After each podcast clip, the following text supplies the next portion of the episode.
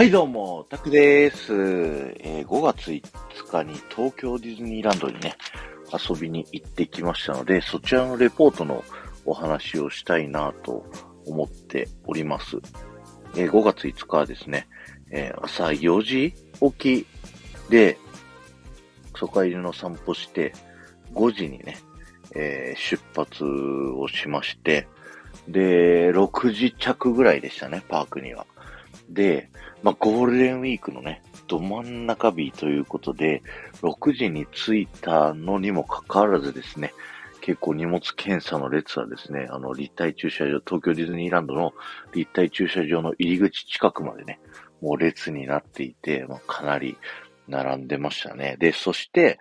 7時にね、荷物検査がスタートして、えー、開園待ちすることになります。ここでね、あの、開園待ちのコツを皆さんにご紹介したいと思うんですけど、開園待ちね、こう、扇形に入り口がね、なっているので、そのどこのゲートに並ぶかっていうのがね、こうコツになってくるんですけど、まあ大体の方はね、あの、ゲートの並んでる列を一通り見て、あ、ここがちょっとね、人少ないんじゃないかということで、こうね、並ばれたりすることが多いと思います。なんですけど、ここであえて狙っていただくのが、まあそのね、人の波ってそんなに対して変わらないです。だんだんこっちが空いてるからこっちに並んでくださいってキャストの人がね、案内してくれるので、今回教えるのは、ど真ん中のところから一個隣のところなんですね。ここはですね、あの、まずど真ん中のゲートっていうのは、えーオフィシャルホテルの宿泊者たちがですね、使えるサービス、ハッピーエントリーって言って、15分早く入れるね、えーサービスをやってます。で、そのサービスの利用者が、そのど真ん中だけじゃなくて、両サイド2ブロック分ぐらい。僕がね、今回並んだのは7番なんですけど、7番、8番ぐらいね、えーそれぐらいの範囲まで、あの、入り口のね、近く、どれぐらいだろう ?5、6メートル分ぐらいかな？もうちょっとかな ?10 メートル分ぐらいかな？だけ、入る用のゲートを避けてあって、なので、ハッピーエントリーの人たちが、こうね、スムーズに入れるようになっているんですよ。で、開園時間が迫ってくるとですね、その両サイド部分を潰して、正面だけね、入れるようにするんですけど、その時点で、このね、7番、8番と反対側にいる人たちは、ちょっと前にね、ゴンと出れるんですよ。なので、朝から開園待ちをする方はですね、ぜひ真ん中のゲート狙ってみてください。そして朝入ってですね、まあ、抽選が全部外れてしまったので、まあ、今回ね、朝一で初回だけ自由席で見れるですね、ミッキーのマジカルミュージックワールドというショーを見に、まあ、そこのね、えー劇場に並びに行きました。で、開演時間が8時10分で、えーその、えーショーがですね、10時50分からで、10時5分から列が動き出すので、まあ、それまでの間ね、待機しててくださいっていう風になって、こう、朝から地蔵って呼ばれるね、あの、ずっと待ってるっていうのをやってたんですけど、もう非常にいい天気でですね、暑かったんですよね。で、僕たち、あの、日傘をね、一応車に積んであったんですけど、持ってくんのを忘れちゃって、あ、しまったと。こんだけ暑くて待つんだったら、傘用意しときゃよかったっていうところで、まあ、奥さんにね、こう、待っていてもらって、で僕が、まあ、傘を取りに行こうという話になったんですよね。で、まあ、取り行くついでにね、こう、ディズニー副音声って自分が普段喋ってるラジオを聞きながら、あ、ちゃんと、こう、副音声の音声通りにね、こう見て回れるなっていうのをチェックしたりしながらね、こう戻ってったんですけど、なので、9時ぐらいですね、あの、もうみんながどんどんどんどんパークに入園してる最中にね、僕は外にね、出て、あの、え、もう出るんですかみたいな感じでね、キャストさんに言われながらもね、えー、反抗、再入園の反抗してもらって、出て、で、荷物検査のところの近くまで来たんですけど、まだ荷物検査の列がものすごい列なんですよ。で、あの、駐車場のところにね、あの、傘を取りに行きたかったんですけど、あの、キャストさんに聞いてみて、これって一回出たら、もう一回荷物検査に並ばないといけないですかって聞いたら、そうですって言われて、で、10時5分にね、戻らないといけないんですけど、これってどうですかねって聞いたら、いやー、絶対戻れるとは、ちょっと保証ができないですっていう風に、えー、言われましてですね。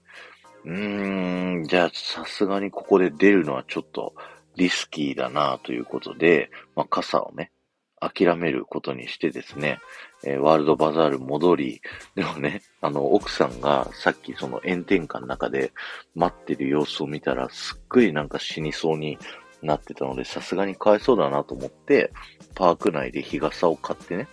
まず奥さんにあげました。プレゼントしました。はい。そんな感じでね、始まって、えー、一緒にね、日傘差しながら待ってですね、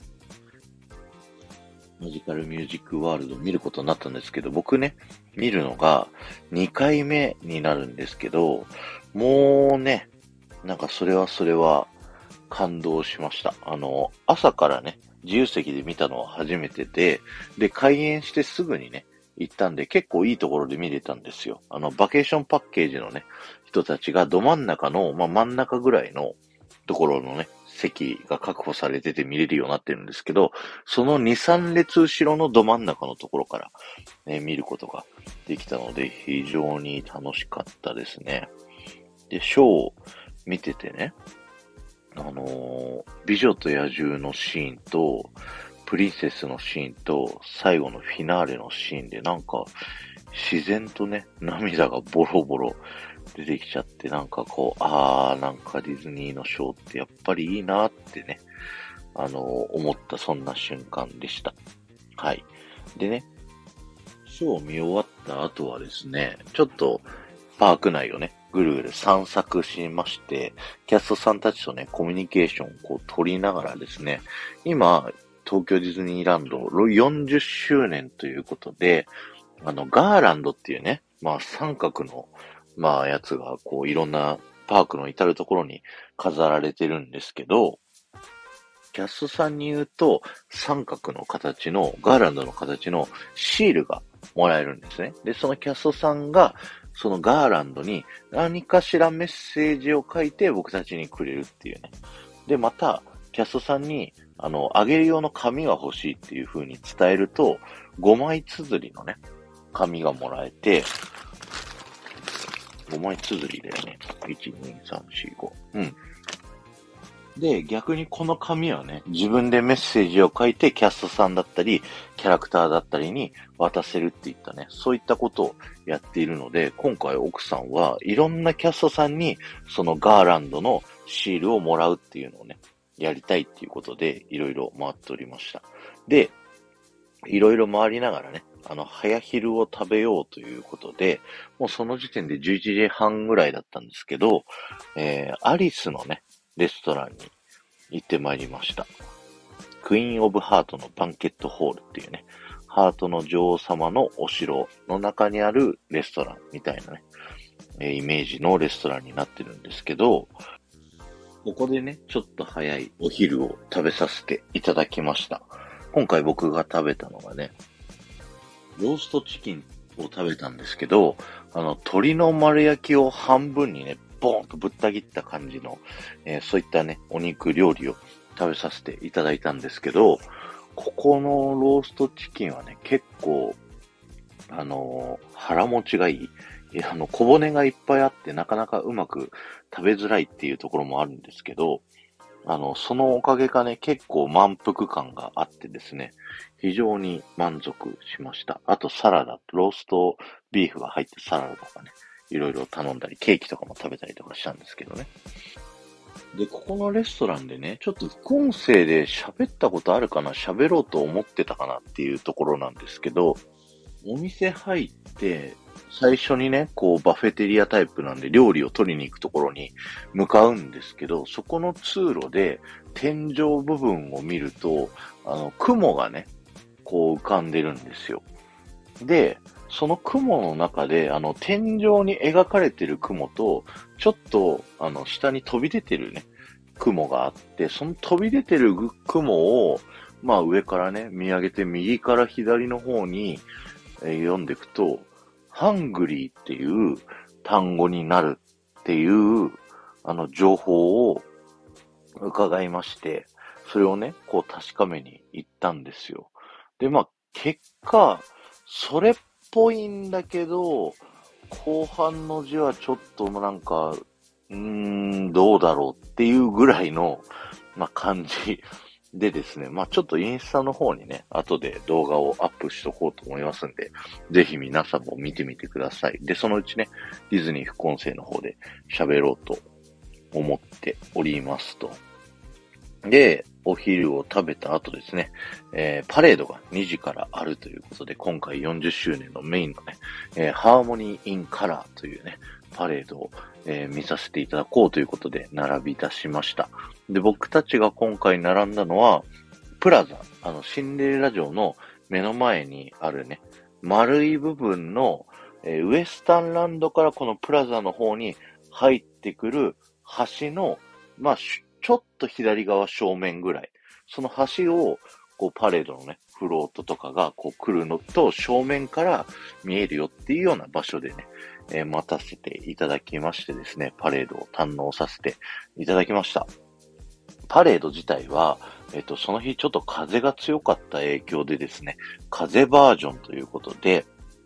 えー、道を歩いているダンサーさんだったり、キャラクター、そして、えー、トイストーリーと、シュガーラッシュ、そして、ベイマックスのね、後ろにいるワサビたちのフロートは3つカットになっていて、ダンサーさんだったり、まあ歩いてるね、ミスターインクレディブルがいなかったりとか、そんなバージョンだったんですけど、まあ、奥さん的にはね、まあ楽しめたらしいので、それでよしという感じですね。えっと、前日にアンコール the moment 展って僕行ったって話をね、この間の配信でもさせてもらったと思うんですけど、そこの中で、このね、 Harmony in Color の展示があって、で、最後のミッキーたちのフロートのところの、キャラクターがいる下っ側のね、あの、乗り物の側面部分に、いろんなキャラクターの絵が描かれているっていうね、そういったのが紹介されてたんですけど、そこで表示されていたサンプルのミラベルの絵とね、ここの実際のアトラクションに、こう、ついてるパーツのそのミラベルの絵がね、微妙に違う、あの、左右が反転してるのと、縮尺？あの、その絵のね、あの大きさっていうのかな？がちょっと違って、へーってね、すごい興味深い感じで、えー、見ておりました。さあ、そのパレードを見終わった後はですね、まあ、ちょいちょいね、キャストさんに、あの、シールのガーランドをもらいながらお土産を選んだりとかしてたんですけど、その次ね、ホーンテッドマンションに、えー、乗りに行きました。ホーンテッドマンションは、あの、僕がね、あのー、いつも自分で喋ってるですね、ディズニー副音声の一緒に乗ろうシリーズっていうね、アトラクションに一緒に乗りながら、えー、いろんなね、解説をするっていうシリーズを、ちょっと自分でね、実際試してみて、聞くっていうようなことをね、やってみました。で、どうだったかっていうと、最後のね、あの、墓地のシーンあたりから、ちょっとね、僕の喋りの、こう、タイミングが、ちょっと早かったのかなっていう感じだったんですけど、まあ、乗ってる最中にね、あの、いたずら好きの亡霊たちが暴れ出したらしい。すぐに動くようにするから、諸君はしばらくそのまま待っているように、みたいな、途中で止まったりすることがあるじゃないですか。あれが3回止まって、その止まった時に、ああ、1回止めようっつって、このね、イヤホンの音声を止めたりしてたので、ちょっとタイミングが完全に合ってるかどうか微妙なんですけども、うん、多分ちょっと早いかなっていう、そんな感じがしました。で、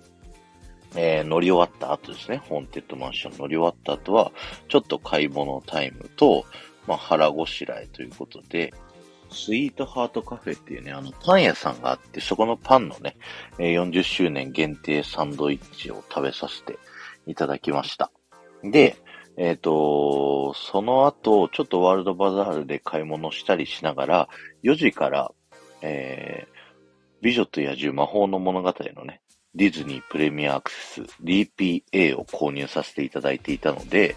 えそちらをですね、えー、乗りに行こうということで、まあ、あの、ニューファンタジーランドの方にね、向かいかけてたら、えー、クラブマウスビートがね、えー、やっておりまして、で、40周年バージョンの部分だけね、こう、遠目から見ることができました。それを見終わった後に、え美女と野獣魔法の物語に行ってですね、アトラクション乗ることができまして、またね、ディズニー副音声のネタをちょっと仕入れることができたので、これをまたね、喋りたいと思いますので、えー、楽しみにしていてください。で、魔法の物語を乗った後は、そうそう、あの、ルフーのチュロスをね、こう食べたりしました。僕たちね、あの、今回、あの、夫婦でガストンの T シャツ、フロリダで売ってたね、ガストンの T シャツを着て、ルフーのチュロスのところでね、一緒に写真を撮ったりとかしてたので、この美女と野獣エリアを歩くとですね、みんなからあのガストンのことについてね、こう、いじってくれるっていうね、感じで、キャストさんとコミュニケーションが楽しかったです。で、その美女と野獣をね、乗り終わった後に、あるトラブルがですね、ありましてですね、奥さんが、自分がね、持ってたバッグに、あの、リーナベルのね、あのー、ぬいぐるみバッジっていう、まあ、手のひらサイズのね、ぬいぐるみを持っていたんですよ。で、それが突然、ないって言い出してですね、どうやらどっかに落としてしまったみたいなんですよね。で、東京ディズニーランドは、入り口ワールドバザールのね、ところにある、メインストリートハウスっていうところに行くとね、忘れ物の登録がこう見れたりとかするっていうところがあるので、そこにね、二人で行って、まあこれぐらいの、あの、リーナベルのぬいぐるみバッジで、クリスマスバージョンで、リースをね、あの、顔の周りにしているやつをなくしてしまったんだと。そこで僕は初めてリースだってしたんだけどね、浮き輪をこう持ってる、むしろ夏だと思ってたんですけど、はい。余談なんですけどね。で、それを聞いたらですね、なんと、ホーンテッドマンションに、今おっしゃられたリーナベルのぬいぐるみバッジが、あのー、あるかもしれませんと。そういった似たようなものが見つかったって報告を受けてます。なので、ホーンテッドマンション前に行ってキャストに言ってくださいというふうに言われましてですね。で、僕たちホーンテッドマンション前にね、こう言ってキャストさんに話したら、えー、ありましたよ、ということで、これがね、こう見事見つかってきたんですけど、よくよくね、考えてみると、さっき僕たちがホーンテッドマンション乗った時に止まったんですよ。乗り物がね。しかも3回も。だから、ある時止まったのってもしかして奥さんがリーナベルを落としちゃって、その落としたことによって安全装置が何かしら作動しちゃって、3回も止まる羽目になっちゃったんじゃないのっていうので、やばって僕たち思いながら、リーナベルをね、受け取りました。あの、キャストさんにね、ちょっとそれ喋ったら、あ、そんなことないですよって言われたんですけど、まあ、わかんないということでね、真相はわかりませんが、という感じでございました。で、その後ですね、えミッキーのフィルハーマジックをね、こう乗りに行きました。あの、リニューアルされてからね、まだ乗ってなかったので、奥さんも乗りたいって言ってたし、僕も乗りたかったんで、えー、並びましてですね。で、フィルハーマジックといえば、あの、待ってるね、ロビーの待合室の部屋のところで、えー、飾ってある3つのオブジェに、それぞれ隠れミッキーがいるっていうのがね、結構有名なんですよ。なので、そのミッキーをとりあえず全部写真に収めようということで、写真撮っていて、で、ピーターパンのね、えー、オブジェの中にある隠れミッキーが一番ね、難しいんですよ。あの、地図が、こう、ネバーランドの地図があって、その端っこがくるくるね、巻かれていて、そのくるくるの巻かれている中を覗き込まないと見えない。しかも暗くなってるので、カメラでちょっとライトを当てながら写真撮らないと確認できないっていうような感じだったんで、僕もね、しゃがみ込んで、その、ライトを照らしながら写真を撮ってたんですけど、そしたら、後ろにね、いたキャストさんから、あ、隠れミッキー撮ってるんですか？って話しかけられて、あ、そうなんですっていうことで言ったら、このフロアにはですね、この3つの隠れミッキー以外の隠れミッキーも実はあるので探してみてくださいねっていう風に言われて、何と思ってですね、それ知らなかったので、いろいろ探しながらですね、キャストさんにこう聞いてみたらですね、なんととんでもないところにね、え、隠れミッキーがありましてですね、それはまたあの副音声の時にね、あの喋りたいと思うので、ぜひ楽しみにしててください。最初ね、あの、4つ目の隠れミッキーは教えてもらえて分かったんだけど、5つ目の隠れミッキーは、あ、もうここからの位置じゃちょっと見れないですねっていう風に言われちゃって、また探してみてくださいって言ってキャストさんに、ここを手放されちゃったんで、じゃあちょっと2連続で乗るかと。もう一回、な、見終わったら並び直して、あの、隠れミッキーを探そうかって言って、連続でね、2回乗らせていただきました。で、本編内もね、こうなんかないかなと思ってね、こうじーっとね、あの、ど真ん中の画面じゃなくて、両サイドのこう横のところをね、こうずーっと凝視しながら見るっていうようなね、感じで僕もアトラクション楽しんでるんですけど、そこの中でね、リトルマーメイドの、えー、シーンで、えー、アリエルの隠れ家の一番底から一段上がったあたりのスクリーンの右側、向かって右側あたりに、アラジンのね、魔法のランプが、こう、あったのが、こう確認できたんで、ちょっとね、にやりとしながらね、えー、楽しませていただきました。新しいシーンのね、Remember Me のシーンもすごい良かったですし、映像がね、前よりクリアになっているので、非常に楽しめました。あと、出口のね、ところで、グーフィーが世界各国の言葉でさよならってね、いつはスモールワールドみたいにさ、あの言ってたんだけど、これって、リニューアル後からこうなってます？あの、詳しい方いたら教えてほしいんですけど、リニューアル前こんなんじゃなかった気がしたんだけどなって思いながらね、えー、2連続で乗らせていただきました。で、フィルハーマジックを2連チャンで、えー、乗った後ですね、アドベンチャーランドにあるジャングルカーニバルっていうね、あのゲームが楽しめるところで、えー、遊びに行きました。え、今回僕たちがやったのが、丸太投げっていうね、まあ、円柱型の、なんか、丸太というものをね、こう、専用の装置にセットして、その専用装置で丸太を飛ばして、で、こう指定された穴に入れるっていうね。で、入ったら成功。出たら失敗っていうような感じのゲームだったんですけど、まあ、夫婦二人でやってね、えー、見事失敗しました。はい。なのでね、プレゼントにピンバッジをもらいました。当たるとね、ぬいぐるみがもらえるんですけど。で、その後に、えー、カリブの海賊が5分待ちだったのでですね、乗らせていただいたんですけど、入り口のキャストさんがね、えー、みんな大好き5分待ちでーすって言いながら案内してたのがすごい印象に残っております。えー、で、カリブの海賊を、えー、乗らせていただいて、カリブの海賊も、えしばらくね、お休みされてて、あの、リニューアルされるんじゃないかみたいなね、こう話、あの、オークションのシーンで、女性のね、こう、貴婦人が、女海賊になるっていうのがフロリダとかカリフォルニアのカリブの海賊ではね、最近のその、まあ時代背景を見てっていうかね、ので、リニューアルされたりしたのが日本にも来るんじゃないかって言われてたんですけど、日本は変わらず。で、まあ全体的に照明が明るくなったっていうところでね、あの、リニューアルされたかなというところでございました。で、カリブの海賊乗った後に、まあもう一度ね、お土産をいろいろ見てですね、えー、僕たちはディズニーランドをね、後にしました。ということで、前々日僕は結婚式で、前日オフ会で、その次ディズニーランドということで、この頃にはね、僕もヘロヘロに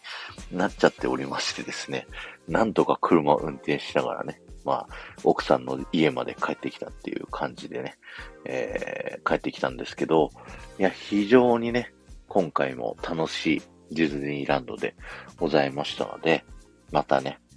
えー、行きたいなと思っております。そして、あの、ディズニー副音声のネタがね、今回も結構いっぱい仕入れることができたので、えー、またお話ししていきたいなと思いますので、えー、長時間聞いてくださりありがとうございました。今日は終わりです。ありがとうございました。この放送が面白いと思った方は、ぜひいいね、残していってください。また、ハッシュタグ、タクラジ旅行記タップしていただくとですね、僕は過去に、えー、カリフォルニア行ったり、フロリダ行ったりとかね、東京ディズニーランドでのこう旅行記、いろいろお話しさせていただいてますので、そちらの方も聞いてみてください。ではまた